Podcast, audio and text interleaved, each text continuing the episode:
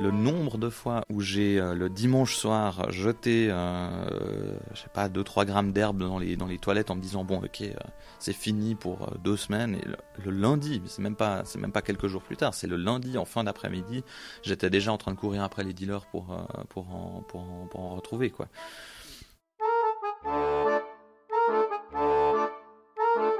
Bonjour, bienvenue à toutes et à tous.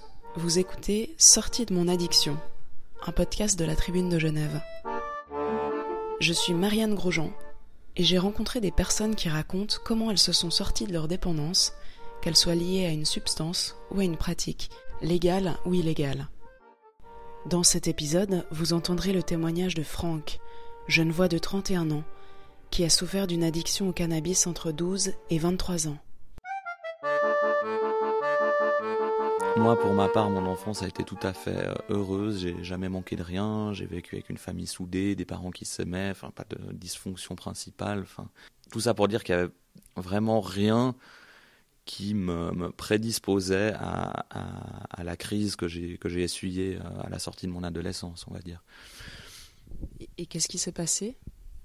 Euh, qu'est-ce qui s'est passé? Bah, qu'est-ce qui s'est passé? J'ai eu, euh, j'ai eu, j'ai eu des, des, des, gros problèmes euh, avec avec diverses drogues, principalement le cannabis, mais d'autres aussi. Dans mon cas et dans l'approche que j'ai eue pour la traiter, je pense que c'est lié principalement à une, une, une immense sensibilité et ça, c'est un truc que j'ai toujours eu. Par contre, je disais que j'ai pas eu de problème dans mon enfance. Par contre, avant même d'avoir la connaissance que des, substances psychotropes existaient, je pense que j'avais déjà des, problèmes émotionnels que j'arrivais pas à, gérer. J'ai l'impression de ressentir les émotions beaucoup plus fort que les autres personnes. Quand j'ai découvert euh, l'alcool, la drogue, euh, c'était des, des, des, des, moyens pour moi d'anesthésier ces émotions que, que j'étais incapable de, de vivre, de ressentir, d'exprimer, enfin que je, je savais pas, je savais pas quoi en faire quoi.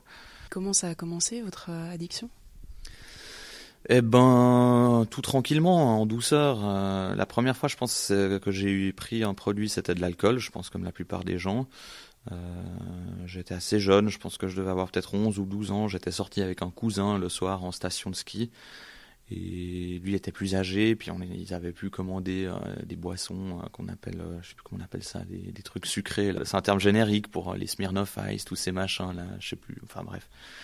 En fait, quand on les buvait, on a l'impression de boire de la limonade, quoi. Du coup, j'en ai bu plusieurs et je me rendais pas compte que je buvais de l'alcool et je me rendais pas compte que l'alcool pouvait avoir un effet particulier. Et tout d'un coup, par contre, je me suis senti super bien. Tout d'un coup, j'avais l'impression d'être super drôle, super à ma place, super à l'aise avec les gens. Et, euh, et, très vite, ça a été quand même une révélation. Mon, premier contact avec euh, l'alcool, en l'occurrence, très vite, euh, c'était le grand amour. Et j'ai très vite voulu reproduire ça rapidement. Plus tard, j'ai commencé à fumer donc des pétards.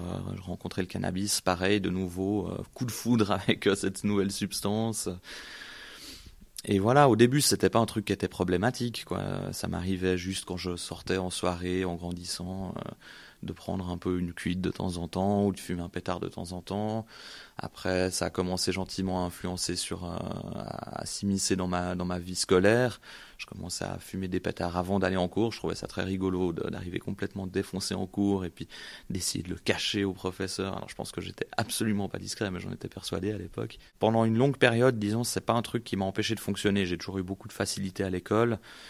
Euh, jusqu'à un certain temps, en tout cas, j'arrivais à, à, ce que ça se, à ce que ça ne pose pas de problème dans ma vie en fait, que ça, que ça n'interfère pas avec ma vie. Après, je suis arrivé au collège où là c'était un peu un truc différent. Au cycle d'orientation, on pouvait facilement, je trouve, euh, sans travailler, avoir des bonnes notes. Au collège, en fait, j'ai l'impression que le but du collège c'est de nous apprendre à travailler. Donc si on refuse de travailler, ça peut pas marcher. Du coup, là, euh, les notes ont commencé à dégringoler, j'ai doublé une année, les relations avec mes parents sont tendues. Évidemment, ils se rendaient compte que je consommais du, cannabis de temps en temps. Euh, donc très vite, euh, évidemment que ça a été à cause de ça que j'avais doublé mon année. La situation familiale qui se tend, j'avais une, copine à l'époque aussi avec qui ça posait des problèmes assez souvent. Enfin, les choses sont devenues un peu de plus en plus compliquées jusqu'à que je redouble une deuxième fois euh, au collège et que donc je sois giclé hors du, du, du, système euh, scolaire euh, traditionnel que mes parents avaient toujours imaginé que je ferais. Et là, là, c'était une grosse crise, quoi. Est-ce que vous consommiez seul ou avec des amis? Euh, ouais, c'est une bonne question, effectivement. Bah, au début, c'était toujours avec des amis, et c'est vrai que c'est un truc qui a changé dans ma consommation et qui a, qui a, qui a amené aussi les problèmes, c'est que j'ai commencé de plus souvent à consommer seul, et j'aimais beaucoup consommer euh, seul dans mon coin, quoi. Au tout début, euh, c'est parti de une fois peut-être par semaine, le vendredi soir, euh, et au fur et à mesure, c'est devenu quelque chose de, plus quotidien de plus en plus euh, en week-end, de plus grosses quantités. Je sais pas, à la, toute fin de ma consommation, euh, je pense qu'en termes de pétards, je devais consommer, euh, pas, l'équivalent d'une dizaine de pétards par jour. Je consommais plus forcément sous forme de pétards, j'utilisais beaucoup des pipes à eau aussi, ce qui est une manière beaucoup plus brutale de consommer le produit. à côté de ça, il y avait de l'alcool aussi. Ça n'a jamais été tout seul. Il y a eu d'autres drogues que j'ai testées. Et ça, c'est vraiment, euh, ça, vraiment un truc euh, qui pour moi est essentiel, c'est que euh, mon problème n'était pas lié à une substance. mon problème n'a pas été vraiment un problème de cannabis ou un problème d'alcool ou un problème de cocaïne ou autre. Enfin, c'est vraiment, pour moi, c'est un problème d'addiction. C'est vraiment, voilà, de nouveau cette histoire de, sensibilité que je peux étouffer avec des, avec en consommant des choses, mais que ce soit des produits, ça peut être des personnes. J'ai une relation euh, hyper fusionnelle avec une fille pendant très longtemps. Je lui ai fait énormément de mal et, euh, voilà, d'une certaine manière, je la consommais aussi. Quoi. après, quand j'ai arrêté les substances, j'ai eu une phase où tout d'un coup les jeux vidéo ont posé problème. Enfin, c'est vraiment, euh, c'est vraiment, ça peut, ça peut se manifester dans n'importe quel, dans n'importe quel domaine, quoi. Donc je me suis fait mettre euh, à la porte du système euh, scolaire, j'ai commencé un apprentissage, ça c'était pas mal, j'étais assez heureux, c'était quelque chose qui me plaisait beaucoup dans un domaine que, que j'aimais. Mais pareil, euh, j'étais incapable, enfin voilà, dès que je commençais à consommer, des fois ça m'arrivait de pas aller au travail, ça m'arrivait de de ouais de de, quitter le travail, enfin je, je pouvais pas fonctionner, je pouvais pas fonctionner dans la société, donc fatalement j'ai fini par me faire foutre à la porte de cet apprentissage aussi. Euh, et, voilà, j'ai eu des petits boulots, je me suis toujours fait foutre à la porte parce qu'il y avait toujours un moment où je finissais par, euh, par mentir, par voler mon employeur, par, euh, par ne, pas, ne pas venir travailler sans prévenir. Enfin, j'ai jamais réussi à conserver un emploi. Quoi. Donc au fur et à mesure, je me suis rendu compte que vraiment il y avait un problème. Et j'ai essayé de pas d'arrêter, parce que ça me paraissait trop brutal, mais de me, calmer. Alors j'ai essayé toutes sortes de techniques, de consommer uniquement le week-end en me disant, ben voilà, comme ça la semaine je suis sérieux, puis le week-end je fais la fête. Et je me suis rendu compte que quand je faisais ça, je me prenais des, telles boîtes le week-end que c'était peut-être plus raisonnable de consommer la semaine. Comme ça, je consommais la semaine, mais de manière raisonnable, puis le week-end je faisais euh, quelque chose d'autre, peut-être aller à la montagne ou enfin. Et enfin, ça marchait pas, consommer un jour sur deux, les jours impairs, les jours pairs. Le nombre de fois où où j'ai euh, le dimanche soir jeté, euh, je sais pas, 2-3 grammes d'herbe dans les, dans les toilettes en me disant bon ok euh, c'est fini pour deux semaines et le, lundi, c'est même pas c'est même pas quelques jours plus tard, c'est le lundi en fin d'après-midi, j'étais déjà en train de courir après les dealers pour pour en, pour pour en retrouver quoi. J'arrivais plus à fonctionner au quotidien sans, sans, sans, sans consommer quoi. J'ai eu des phases où j'ai réussi à arrêter de, consommer le cannabis, par exemple, parce qu'effectivement c'est ce que je consommais le plus, donc j'avais l'impression que le problème venait de là. Mais dans ces phases-là, automatiquement, je me suis mis à boire plus d'alcool. Et euh, très probablement que si j'avais essayé d'arrêter définitivement le cannabis, j'aurais pu continuer de boire euh, et, développer un vrai problème d'alcool, entre guillemets, enfin, à, supposer que le problème soit lié à une substance, ce qui, n'est pas mon, opinion en tout cas. Et, et là, vous aviez quel âge la consommation et les problèmes ont commencé à s'accélérer à partir de 16 ans. Et autour de 18-20 ans, ça a été la période un peu, difficile où j'ai essayé de, gérer le problème. Et jusqu'à jusqu'à 23 ans, de 20 à 23 ans, là, c'est devenu très, très, mauvais. Quoi. Finalement, j'avais plus de travail. Euh, avec ma, copine de l'époque, on se séparait, on se remettait ensemble. Enfin, voilà, c'était une relation très qui fonctionnait plus du tout. Euh, j'avais claqué la porte de, de, chez mes parents, je les accusais de m'avoir mis dehors, mais la réalité c'est que c'est moi qui suis barré.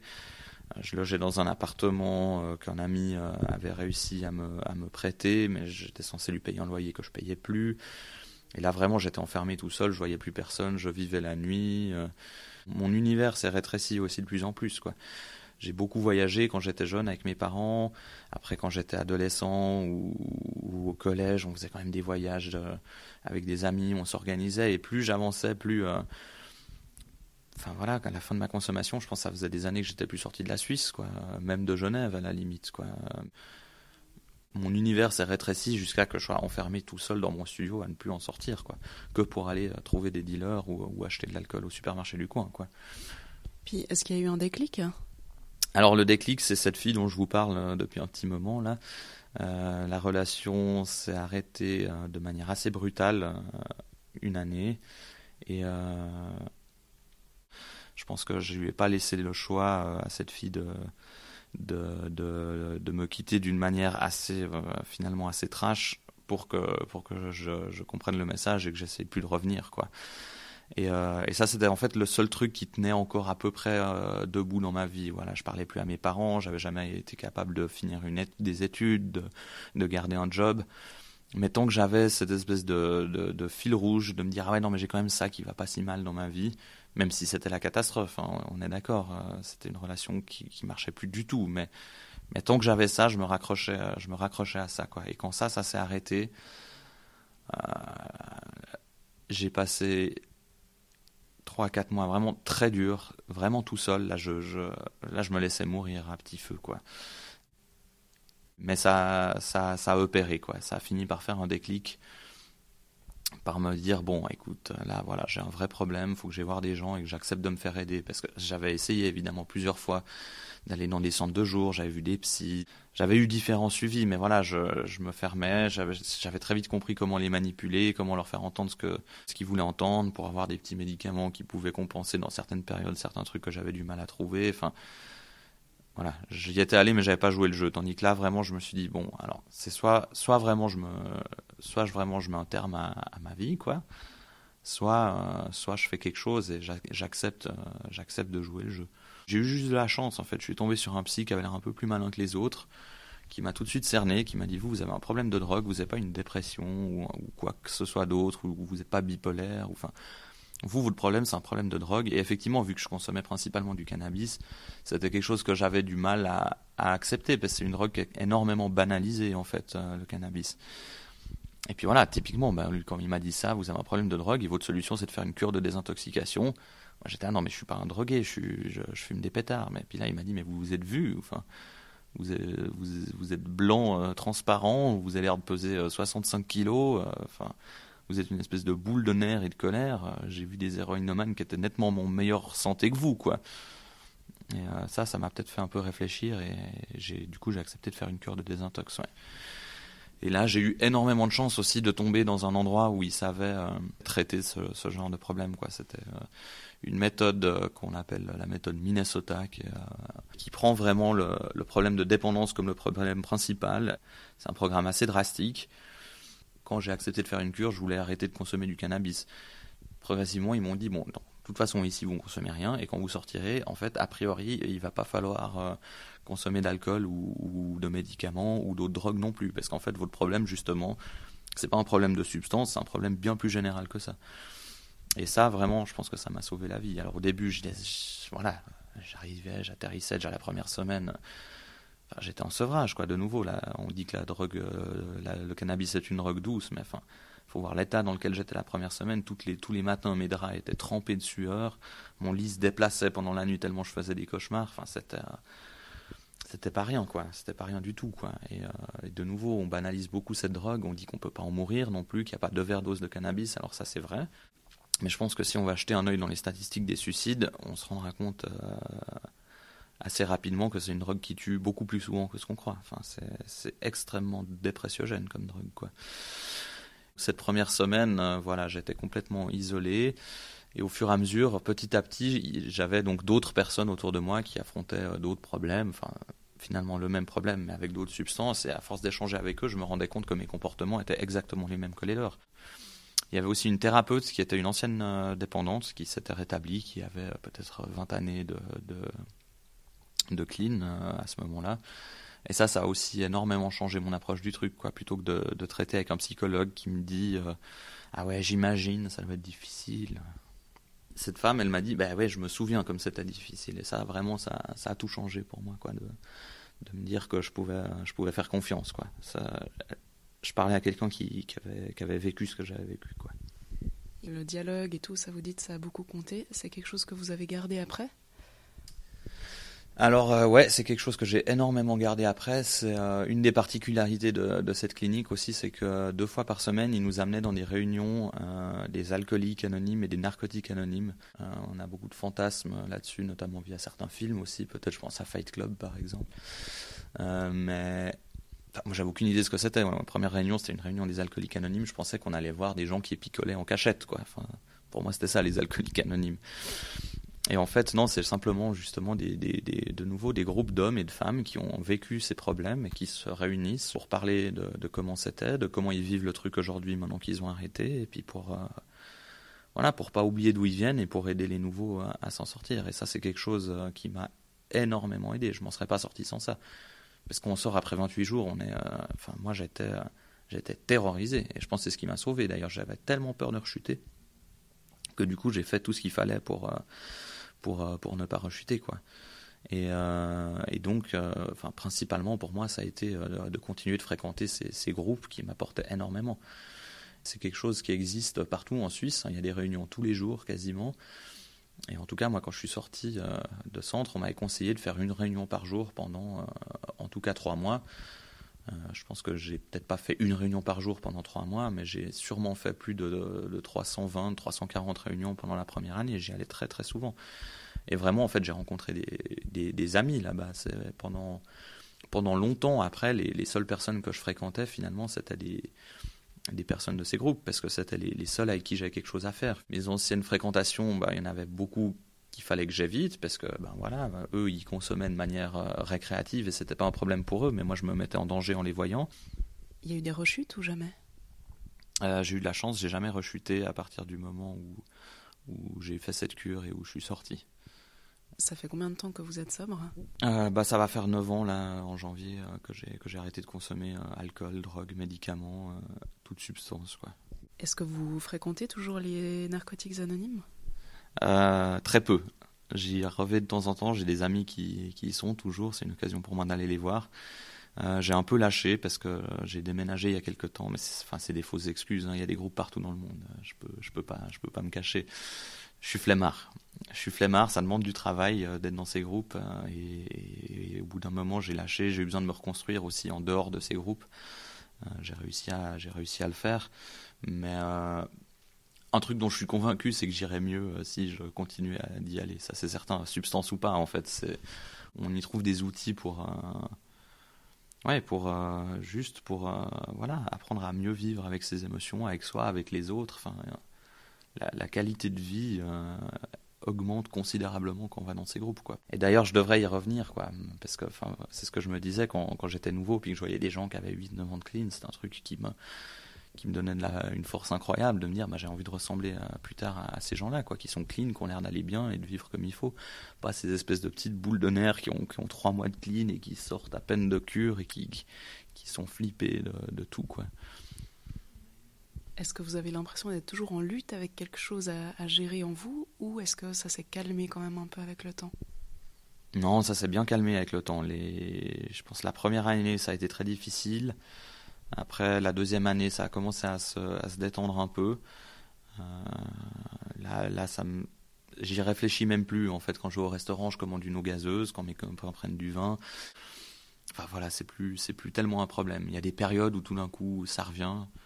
Ça dure dure pas longtemps ça demande tellement de volonté de se détruire que si c'était un problème de volonté d'arrêter enfin on en a tellement en réserve que si c'était un problème de volonté on arrêterait. C'est beaucoup plus facile d'arrêter que de continuer finalement si ça avait continué comme ça je serais mort.